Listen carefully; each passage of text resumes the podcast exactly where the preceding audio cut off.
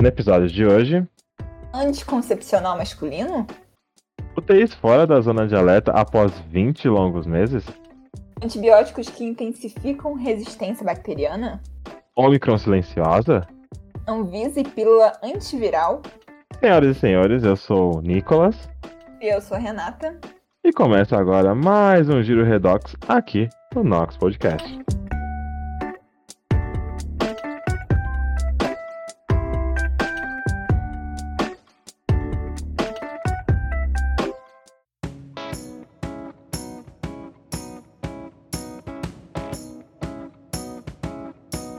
O Nox Podcast é uma iniciativa de alunos do Instituto de Química da USP para levar ciência e o que anda acontecendo na universidade pública para todos, em especial aos não cientistas.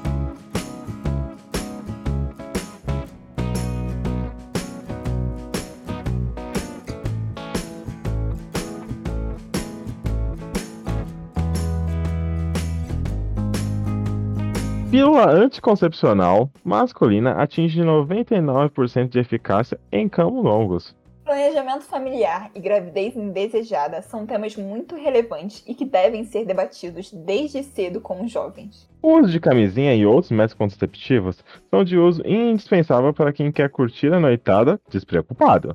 Com isso em mente, Graças à pesquisa de cientistas da Universidade de Minnesota, e realizaram um teste de um composto químico intitulado de YCT529, que inibe a produção de espermatozoides. se mostrou tendo eficácia de 99% em camundongos, na prevenção de gravidez e com efeitos colaterais semelhantes ao da pílula anticoncepcional feminina. Os próximos passos agora são a testagem em humanos e, dando tudo certo, É possível que dentro de 5 anos já tenhamos a pílula masculina comercializada. Covid-19. Pela primeira vez em 20 meses, UTIs estão fora da zona de alerta. Somando mais de uma boa notícia a respeito da pandemia de Covid-19, é liberado o mapa de rastreamento de UTIs de todo o Brasil. da Fiocruz, e que abrange o período de 6 a 19 de março. Nele, pela primeira vez desde julho de 2020, A ocupação de leitos de UTI em questão de Covid-19 para adultos se encontra inferiores a 60% e, portanto, fora da zona de alerta. Deve-se destacar que essa queda relevante é devido à vacinação. Se encontra em estado avançado, com cerca de 75% da população totalmente imunizada e 35% já com a dose de reforço. Vamos se vacinar aí, pessoal. Apesar dessa ótima notícia e dados, ainda é recomendado pela Fiocruz que a manutenção de máscaras se mantenha em locais de grande concentração de pessoas. Já que as taxas de SRAG, Síndrome Respiratória Aguda Grave, e incidência de mortalidade por Covid-19 ainda são significativas. A análise da microbiota intestinal sugere que antibióticos usados na agropecuária intensificam resistência bacteriana. Pesquisadores da USP São Carlos utilizaram de machine learning, aprendizado de máquina, e dados oriundos de repositórios públicos ao redor do mundo e fezes humanas fossilizadas para enterar e analisar o microbioma intestinal. Isso é, o intestino e suas bactérias como um todo. Os resultados levantados para as pessoas com dietas onívoras e cetogênicas que consomem carne de origem vinda agropecuária intensiva e industrial é o mesmo.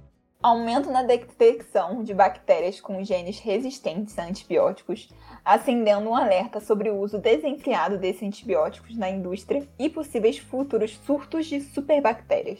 Abre aspas. Partimos da hipótese em que as dietas modernas, que incluem carne e agricultura comercial, podem potencialmente estar ligadas a maior exposição a bactérias que foram submetidas a antibióticos. Fecha aspas. Explica Jonas Coelho Casmanas, estudante de doutorado do ICMC e da Leipzig University e autor da pesquisa. Surgimento de Omicron silenciosa acende alerta em autoridades. Após dois anos de pandemia, já entendesse que o surgimento de variantes do corona é algo comum e que vai ocorrer enquanto não se conter a pandemia. Até algumas semanas atrás, a bola da vez era da Omicron.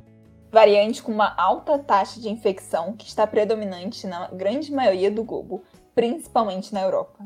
Após uma diminuição dos casos de Covid graças à vacinação, essa semana foi detectado um novo aumento destes casos e tendo como responsável uma subvariante da Omicron, a chamada BA.2.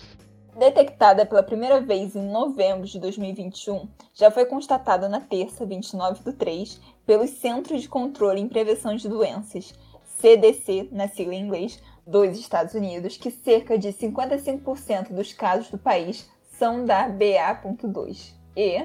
Segundo a Organização Mundial da Saúde, a OMS, quase 86% dos casos sequenciados são da nova subvariante. Algumas características importantes da BA.2 é de que ela é ainda mais infecciosa do que a BA.1, Omicron. Não possui um marcador genético anteriormente utilizado para se distinguir da Omicron de outras variantes.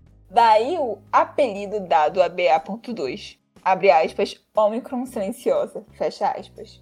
Apesar de ser mais infecciosa, não se tem dados que provem que ela seja mais grave. A Agência Reguladora de Medicamentos dos Estados Unidos, a FDA em inglês, já aprovou a utilização de uma segunda dose de reforço para adultos com mais de 50 anos após quatro meses da primeira. Indicando que a saída dessa pandemia ainda tem como principal guia o uso de ciência e das vacinas. A Anvisa libera o uso emergencial de pílula antiviral para Covid-19. Com o avanço da ciência e entendimento sobre o coronavírus, novas tecnologias comprovadamente eficazes vão saindo.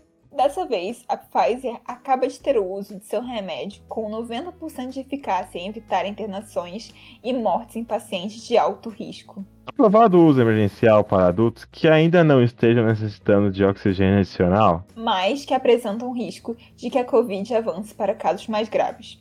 A pílula é composta por Nilmatrevizir e Ritonavir que tiveram todas as evidências científicas, benefícios e malefícios avaliados na hora de serem aprovados pela Anvisa. E, com isso, podemos entender que novos aliados pelo fim da pandemia estão ficando cada vez mais disponíveis. Agora a gente vai para o nosso próximo quadro, que é o bate e volta. Vamos lá. A análise de microbiota intestinal sugere que antibióticos usados na agropecuária intensificaram resistência bacteriana.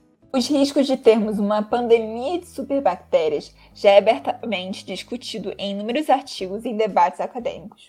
Os perigos de se ter o avanço de bactérias resistentes a nossos antibióticos já é algo presente. Se pensar que hoje em dia a penicilina, primeiro antibiótico descoberto, não surte efeito contra várias bactérias que foram selecionadas. A partir dos princípios da seleção natural para resistir a tal substância. Sabendo dessas questões, acerca de perigo dessas superbactérias e tendo a noção de que não se descobrem remédios em uma mesma velocidade com que as bactérias se dividem e se adaptam, é natural pensar que o uso de antibióticos deve ser muito bem controlado e planejado para se evitar problemas futuros. E este planejamento é justamente o oposto do que ocorre na agropecuária precisa ser pesquisador para saber que a indústria de carnes e peixes precisa investir pesado no uso de remédios para seus animais. Coloque diversos indivíduos em ambiente fechado, mal ventilado, estressante e próximos de seus dejeitos e veja um surto de doenças que precisam ser tratadas. E graças à pesquisa de Jonas Coelho Casmanas, foi possível comprovar que pessoas com dietas de carne de origem agropecuária industrial e intensivas possuem mais bactérias em seu microbioma intestinal com genes de resistência a antibióticos em detrimento de pessoas com dietas baseadas em vegetais.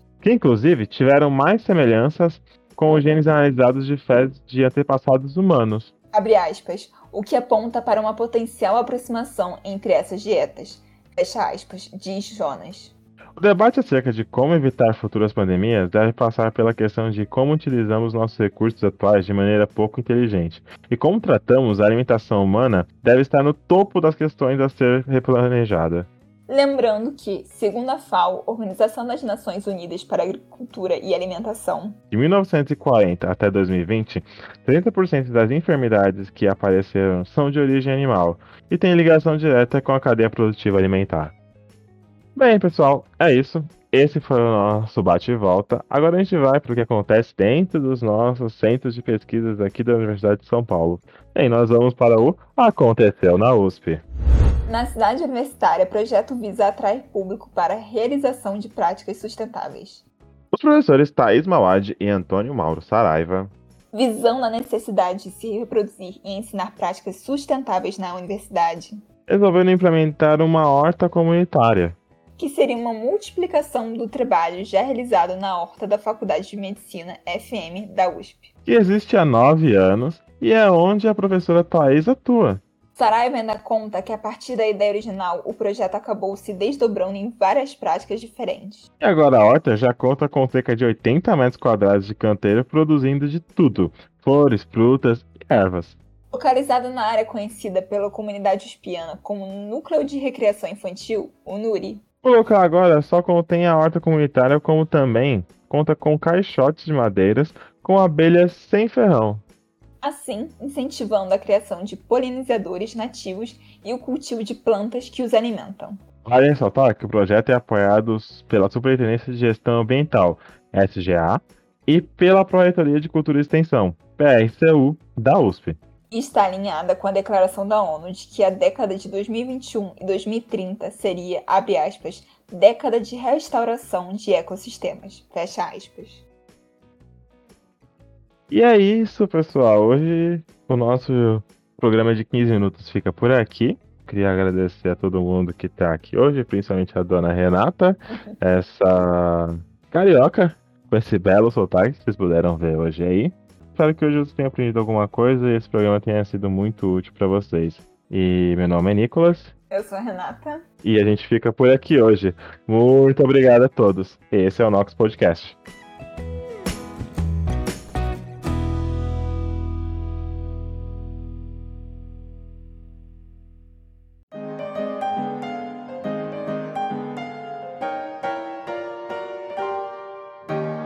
Agora, a gente vai para uma prestação de serviço para vocês, para aqueles que querem ficar ligados do que está acontecendo em São Paulo e o que pode ser feito aqui na nossa grande cidade.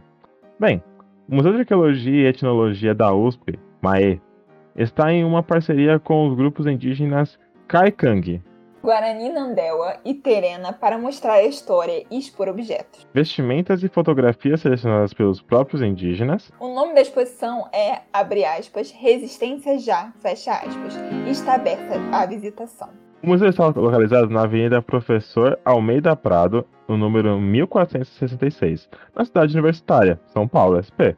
Permanece aberto de segunda a sexta, exceto terça, feriados e pontos facultativos, das 9 até as 5 e aos sábados das 10 até as 16. O telefone para contato é o 011 3091 4905.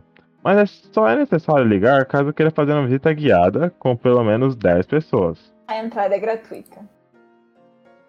Equipe: Locução: Alexandre do Olivo, Gabriel Santiago e Laura Rezende. Redação: Ana Amaral, Andressa Levi, Mariana Teixeira, Igor Castelar e Nicolas Mariano. Edição: Pedro Sabanai, Kaique Grabauskas e Christian Hurtado. Comunicação e Artes Gráficas: Christian Hurtado, Isabela Lourenço, Kaique Grabauskas, Marcelino Moreira e Vida Vieira. E administrativo: Edgar Brown, Felipe de Souza Silva e Gabriel Santiago.